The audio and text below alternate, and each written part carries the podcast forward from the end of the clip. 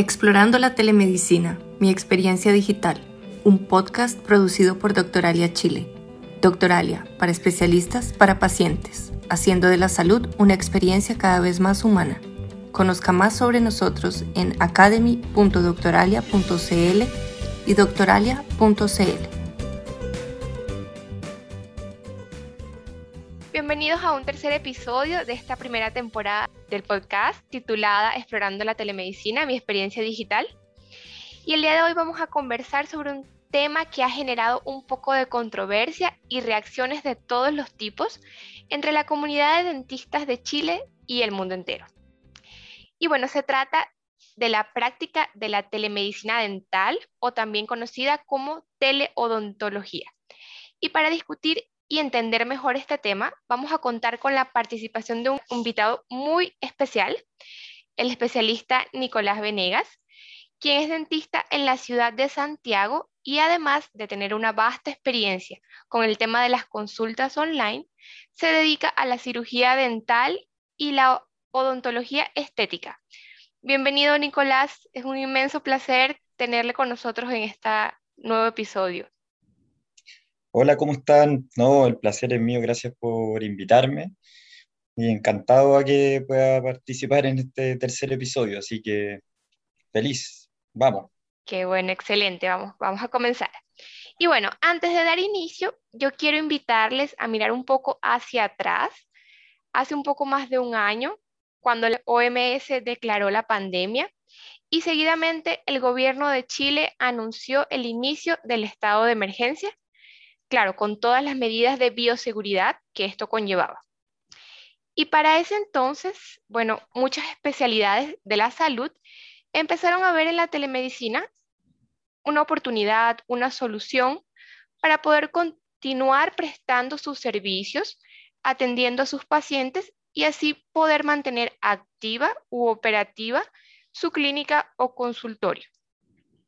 Y en medio de todo este clima con un poco de incertidumbre que se vivía, me atrevería a decir que no fue este el caso específico de los dentistas cuando se les planteó esa idea de las atenciones con modalidad virtual.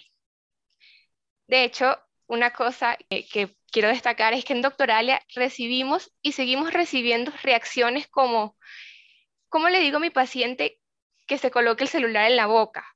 O avíseme cuando pueda realizar una teleobturación y muchas otras de este tipo.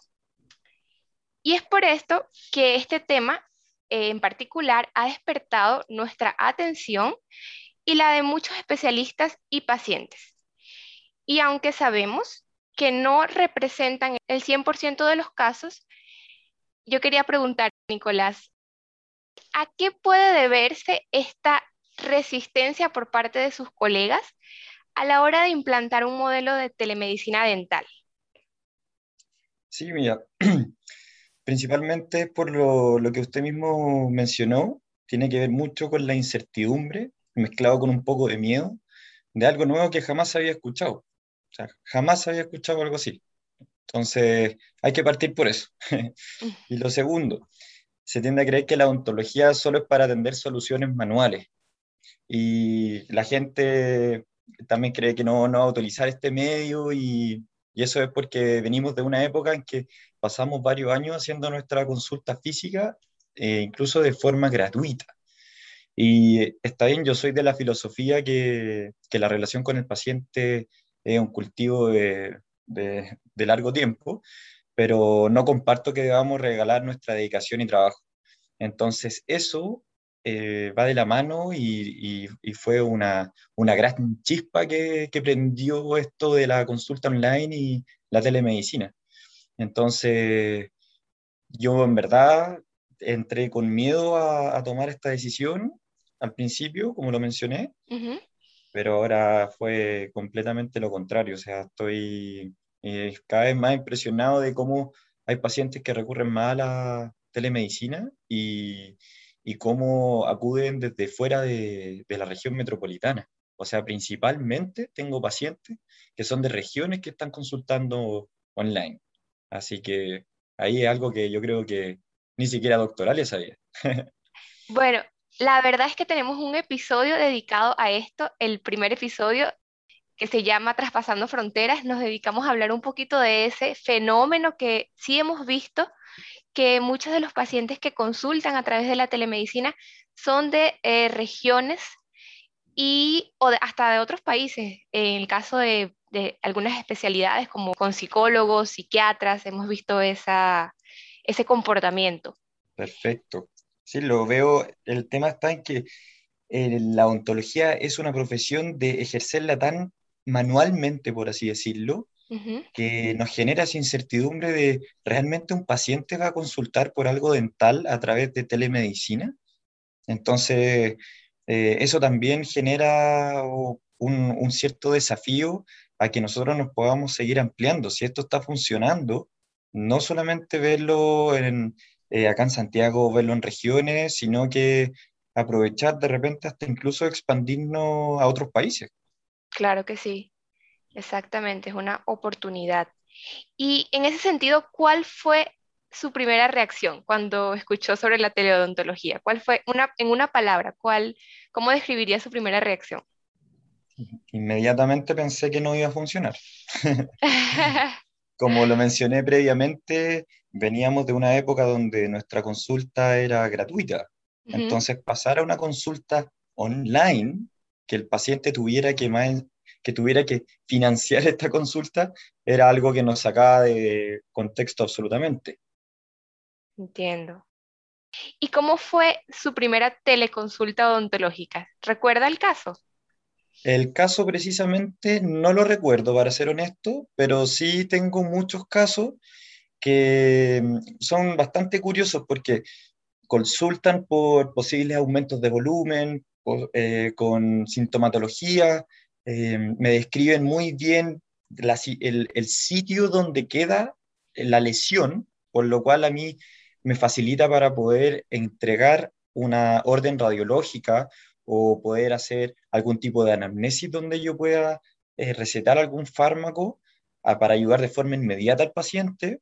Y así él mientras se puede trasladar a algún centro radiológico, pedir el examen que se necesita y así yo lo tengo digitalmente para poder, em, para poder seguir con el siguiente paso de resolución. Qué bueno, qué bueno. Y hablando un poco más sobre pacientes, ¿cuál fue la reacción de sus pacientes cuando las atenciones presenciales comenzaron a verse limitadas y surge esta opción de las consultas online? Sí, que principalmente los pacientes que buscan consulta online han llegado directamente eh, a través de la plataforma, más que mis pacientes físicamente que yo he recomendado o que se han visto en obligación por, por la saturación de los horarios presenciales, es principalmente los pacientes que consultan, como mencioné, de regiones o que consultan directamente a través de la plataforma. Okay. Esa es la verdad. Ok, perfecto. Y bueno, entrando un poquito en detalles de la estructura de sus atenciones, hay dos palabras claves o servicios que están muy conectados directamente con la modalidad virtual en el área de la medicina, claro. Una es la teleorientación y la otra vendrían siendo los controles regulares o telemonitoreos. Yo quería saber, en su experiencia, ¿cuál de estas representa el mayor porcentaje de los casos que ha atendido hasta ahora? Yo me inclinaría un poco más por la teleorientación, que es cuando recurren mis pacientes por primera vez para tener o una segunda opinión o para tener, eh, poder, tener acceso a algún, algún examen radiológico, pero aún así no descarto que he utilizado eh, las herramientas como el telemonitoreo cuando he tenido pacientes que se van de viaje o cuando yo mismo tengo que viajar. Yo soy escalador y, y me apasiona este deporte hace muchos años, llevo 13 años compitiendo, viajando y, teniendo que, compatibilizar con mi otra pasión, que es la odontología. Y, he tenido que realizar el telemonitoreo de mis pacientes para que pueda saber, o sea, para que pueda estar tranquilo de que está todo en orden. Soy súper dedicado con mi trabajo y, y, siento que si no estoy encima, em, lamentablemente no funcionan las cosas. Qué bueno. Eso quiere decir que entonces esta modalidad se ha adaptado mucho a su estilo de vida y con sus, con sus pasiones, que sería el deporte en este caso. Qué bueno, qué bueno saberlo. Me, mencionaba anteriormente que los casos que han venido a usted a través de la telemedicina son en su mayoría casos de pacientes que se están consultando por primera vez. Exacto, sí. Es decir, que le contactan a través de su perfil en Doctoralia, en su mayoría. Claro, la mayoría me contacta, no, nos ponemos de acuerdo cuando, cuando un paciente agenda directamente online, a mí inmediatamente en mi teléfono me aparece una, una mm, notificación de que el paciente va a ingresar a la sala de espera y mm, para que yo pueda obviamente coordinar con ese horario y ahí nos comenzamos poniendo de acuerdo si es que nos conectamos a través de la misma plataforma o muchas veces lo hacemos de videollamada de alguna otra, de alguna otra forma, pero termina siendo bastante eh, grato en, en, cómo podemos aprovechar el tiempo, podemos eh, recaudar toda la información de la anamnesis en el paciente, como mencioné previamente. Entonces, nos permite que si el paciente decide acudir de forma presencial a la consulta, vamos optimizando los tiempos. Y más encima, ahora que estamos en una época muy, muy crítica, ayuda también a disminuir el traspaso de las enfermedades. Claro, por supuesto. Yo creo que es uno de los principales beneficios, ese control en cuanto a la propagación de, obviamente, del coronavirus y de cualquier otro virus. Exactamente. Y bueno, ya que trajo la palabra anamnesis, quiero aprovechar para preguntarle, ¿actualmente realiza algún protocolo de teleodontología para manejo de urgencias dentales? Es decir, ¿cómo funciona? ¿Realiza una encuesta, una categorización de la enfermedad o del síntoma? ¿Cómo funciona esa consulta online? Claro, hacemos nuestro esquema de anamnesis general, siempre de lo más macro a lo más específico. Tratamos primero de obtener la información del paciente, de mm, saber un poco la historia de él. Eh, es súper importante que seamos, nosotros siempre decimos que no somos dientistas, el dentista tiene que siempre considerar al paciente como una persona y no irnos directamente a trabajar a la boca. Entonces, nuestro esquema es seguir siempre ir de lo más macro, recaudar eh, información en cuanto a enfermedades, morbilidades, eh, antecedentes médicos, antecedentes de última atención, y luego ahí nos vamos aproximando directamente a, a, lo que realmente el paciente necesita. Y eso también genera un ambiente de, un poco una, una relación más, más humana, ¿entiende? Entonces comenzamos con sabiendo un poco más de nuestro paciente general y después nos vamos a los dientes, por así decirlo. Excelente, es una visión bastante integrativa esa, de ver al paciente como un todo y no únicamente la boca. Es que exacto, es como tiene que ser y tiene que ser así o, o este, este tipo de malas prácticas, mala praxis que se va generando en el tiempo y que uno se, lo único que quiere es entrar ya a la boca, ponerse a trabajar, avanzar con el tiempo, pero no podemos dejar de lado que, que nuestro paciente requiere una atención también de persona, no que sea un objeto. Exacto. Y bueno, Nicolás, yo quiero aprovechar, bueno, para destacar es inevitable notar que su perfil profesional en Doctoralia se destaca por sí solo. Primero que nada, pues llama mi atención y tuve la tarea y el placer de leer las opiniones que tienen, los, los feedbacks que le dejan sus pacientes. Hasta la fecha ya ha recibido dos certificados de excelencia, tiene 96 opiniones positivas y una calificación de dentista 5 estrellas. Y yo creo que esto demuestra muchísimo que realmente se preocupa por la calidad de la experiencia que le ofrece a cada paciente que le consulta.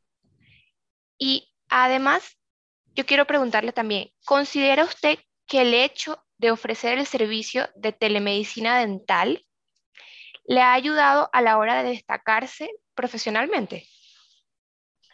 La verdad es que yo encuentro que es un, es un todo. Lo, lo que pasa es que Miren, les voy a contar un poquito mi, mi, experiencia personal de lo que ha sido esta grandes plataforma como, como lo es Doctoralia.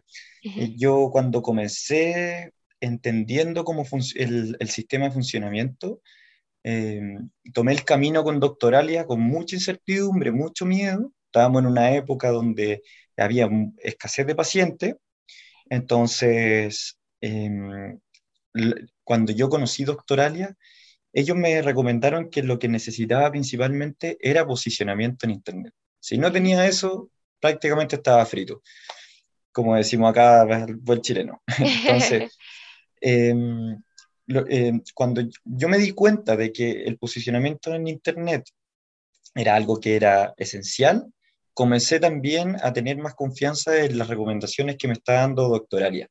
Entonces, así en base al apoyo de, sobre todo enfocado en el feedback que tenemos que realizar para recaudar de nuestros pacientes cada vez que ellos asisten a nuestra consulta, recordar siempre el feedback es algo, he escuchado recientemente que feedback is a gift, o sea, es un regalo que no podemos olvidar. Entonces, ese feedback, eh, Doctoralia nos puede ayudar mucho a, a, poder mostrarlo en Internet porque es una red y una plataforma gigantesca. No funciona en un país, funciona en varios. Y, si mal no recuerdo, es una empresa polaca. Desde, tiene harta trayectoria. Entonces, yo también en esta época, cuando partí, o sea, en la época en que luego de los primeros seis meses que estuve con Doctoralia, nuestro país sufrió una crisis social tremenda en que después, aparte de que se mezcló con la pandemia, en, básicamente la mayoría de los profesionales tuvimos un pánico en que todos nos encerramos, nos fuimos a cuarentena, respetamos los tiempos, pero, pero luego llegó el momento en que necesitábamos salir y retomar nuestra, nuestra atención. Entonces yo cometí el grave error de desvincularme de Doctoralia y comencé a tratar mi, mi, mi, mi camino orgánico, por así decirlo, a través de, de la, la, plataforma de búsqueda principal y a través de Google. Y, y la verdad es que fue, fue un caos. fue un caos en el sentido en que para poder competir con las grandes empresas, es, es, mucho el recurso, es un, un, recurso casi que privilegioso el que manejan las grandes empresas eh, para poder destinarlo a Google My Business, Google Ads, Google, todas las que te ofrecen, todas sus aplicaciones. Y, y, eso a mí me costó mucho entenderlo, aprendí a palos, como decimos acá. tuve, que, tuve que bajar, eh, bajar un cambio y retroceder y volver a pensar en, en si era doctoralia realmente lo que me estaba ayudando. Y eso era. Doctoralia tiene un aporte tremendo en estas grandes plataformas de búsqueda que como dentista particular es muy difícil competir. Entonces, em, ahí uno tiene que comenzar haciendo su propio criterio, eh, su, autocrítica, en ver eh, cómo voy a ir destinando mi marketing o cómo voy a ir mostrando este feedback que me dan mis pacientes para que puedan otros pacientes poder recurrir y poder asistir a mi consulta, tanto sea presencial o tanto sea online. Entonces, en ese sentido, tengo que ser muy honesto que Doctoralia eh, ahí eh, tuvo muy buenas consideraciones conmigo. Em, tuvieron consideraciones en ese tiempo cuando yo estuve pasando por un mal momento y las, las puertas las dejaron abiertas. Entonces, eso fue, fue fue grato poder volver y, y, ahora retomar con otra mentalidad, sabiendo que este es el camino.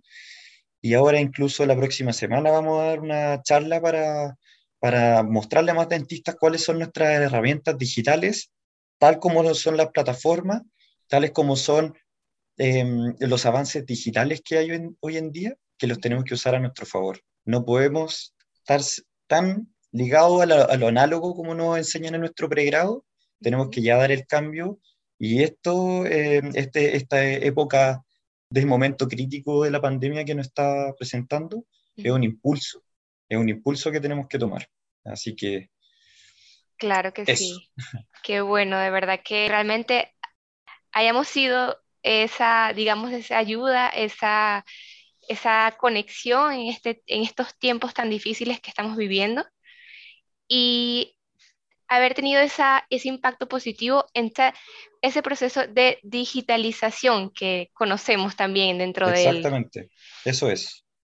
Qué bueno, de verdad me contenta muchísimo. Si pudieras resumirla en dos palabras, ¿cuáles serían? Dos desafíos y dos oportunidades que has encontrado al ejercer la telemedicina. Em, primero, es una gran oportunidad para poder ampliar, nuestro, ampliar nuestros límites profesionales, en el sentido en que para nosotros como dentistas es súper complicado poder depender absolutamente de nuestra capacidad física, por así decirlo, de cierto modo. Yo soy escalador y, y, y cada vez que entreno, cada vez que yo voy a subir una gran pared o tal del porte que sea, siempre está la incertidumbre o el, el, daño que podría producir a un dedo y me cueste mi profesión y mis pasiones. Entonces, la consulta online me permite ampliar un poquito ese límite, salir de, lo, de la capacidad física y empezar a utilizar un poco el trabajo psicológico con nuestros pacientes, justamente en una época donde nuestros pacientes están apretando los dientes, están pasando por periodos de bruxismo, tanto diurno como nocturno, y cada vez el odontólogo tiene que comenzar a inclinarse un poco más por el lado afectivo del paciente. Y eso es un cambio que tenemos que dar. Entonces, eh, la telemedicina está permitiendo esto y está permitiendo que salgamos del contexto que teníamos antiguamente como dentista de oficina. ¿Se entiende? Sí, perfecto, perfecto, entiendo perfectamente. Quizás no lo pude resumir en dos palabras, pero, no, no, no. pero yo creo que, que va un poco para allá. Creo que quedó perfecto, quedó perfecto de verdad.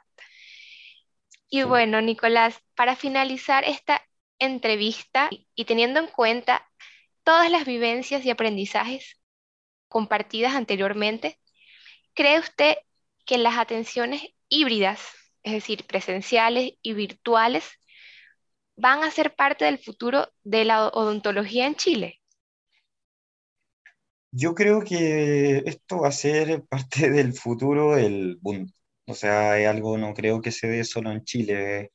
Hay una optimización de tiempo detrás, hay una, una forma en que podamos estar presentes sin sin necesariamente estar cara a cara con nuestros pacientes. Yo les di el ejemplo en mi caso, soy escalador, o sea, como escalador mis viajes de repente pueden ser tres meses. Yo me fui tres meses a, a escalar a Asia. Y esos tres meses mis pacientes me contactaban, ellos querían saber de mis opiniones, siempre querían saber qué hacer antes de cualquier atención odontológica Afortunadamente la mayoría de mis pacientes me consultaban a mí, siendo que yo no estaba presente, no estaba presencialmente. Entonces, sé que la telemedicina, por lo menos para mí, y es muy probable que para el mundo entero, sea un pilar tremendo que podría sujetar todo este nuevo, toda esta nueva estructura que tenemos que construir de, de, de los procesos de digitalización y los procesos que tenemos de, de avance profesional. Sí, todo este nuevo normal, ¿cierto? Exactamente. Eh, estoy totalmente de acuerdo, totalmente de acuerdo y por eso es que el motivo de este podcast es eso, mostrar un poco las experiencias de otros profesionales de la salud eh, de diferentes especialidades en relación a la telemedicina y que sabemos que están cambiando vidas, no solamente para los pacientes, sino también para los profesionales. De todas maneras, sí. Y bueno, yo quiero recordarle que si usted quiere conocer más sobre el trabajo que realiza Nicolás, puede visitar su perfil en Doctoralia. Lo va a encontrar en Google o en Doctoralia, claro, como dentista Nicolás Venegas. y también puede contactarle a través de su email que es doctorvenegasm.gmail.com. ¿Está correcto? Así es, sí, los, dejo, las dejo invitadísimas y los dejo invitadísimos para que nos contacten. nosotros estaríamos encantados de, poder ayudar. Eh, la idea es que nos vaya bien a todos. Estoy muy confiado de que hay pacientes para todos y, no, hay malos profesionales. Yo, yo creo que hay poco tiempo, falta de dedicación, de repente no hacer tanta odontología masiva a granel, por así decirlo, falta un poquito más de dedicación, atender menos pacientes, darle más tiempo y, al mismo tiempo, eh, valga la redundancia, eh, los invito a que nos contacten, que nos sigan con nuestras charlas de las herramientas que hay hoy en día que estamos utilizando de forma digital para, para poder seguir con este avance profesional y, y, el desarrollo de todas las técnicas nuevas que estamos, que estamos viviendo. Así que muchas gracias una vez más por haberme invitado y les dejo abierto mi perfil para que me escriban.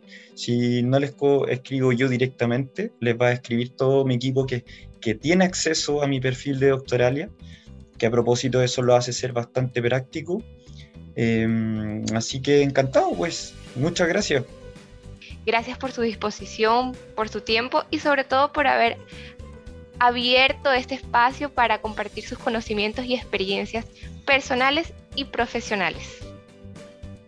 Sí, no, encantado eh, también y mm, ojalá que en el futuro se pueda repetir, podamos ir abriendo eh, nuevos, nuevos caminos, ir conociendo, em, ir conociendo cada vez más cómo va cambiando nuestros pacientes según el contexto en el que estamos y invito también a los odontólogos y a los, a los practicantes de la ciencia en general a que se atrevan a la telemedicina, no tienen nada que perder. Y este, al parecer, es el futuro.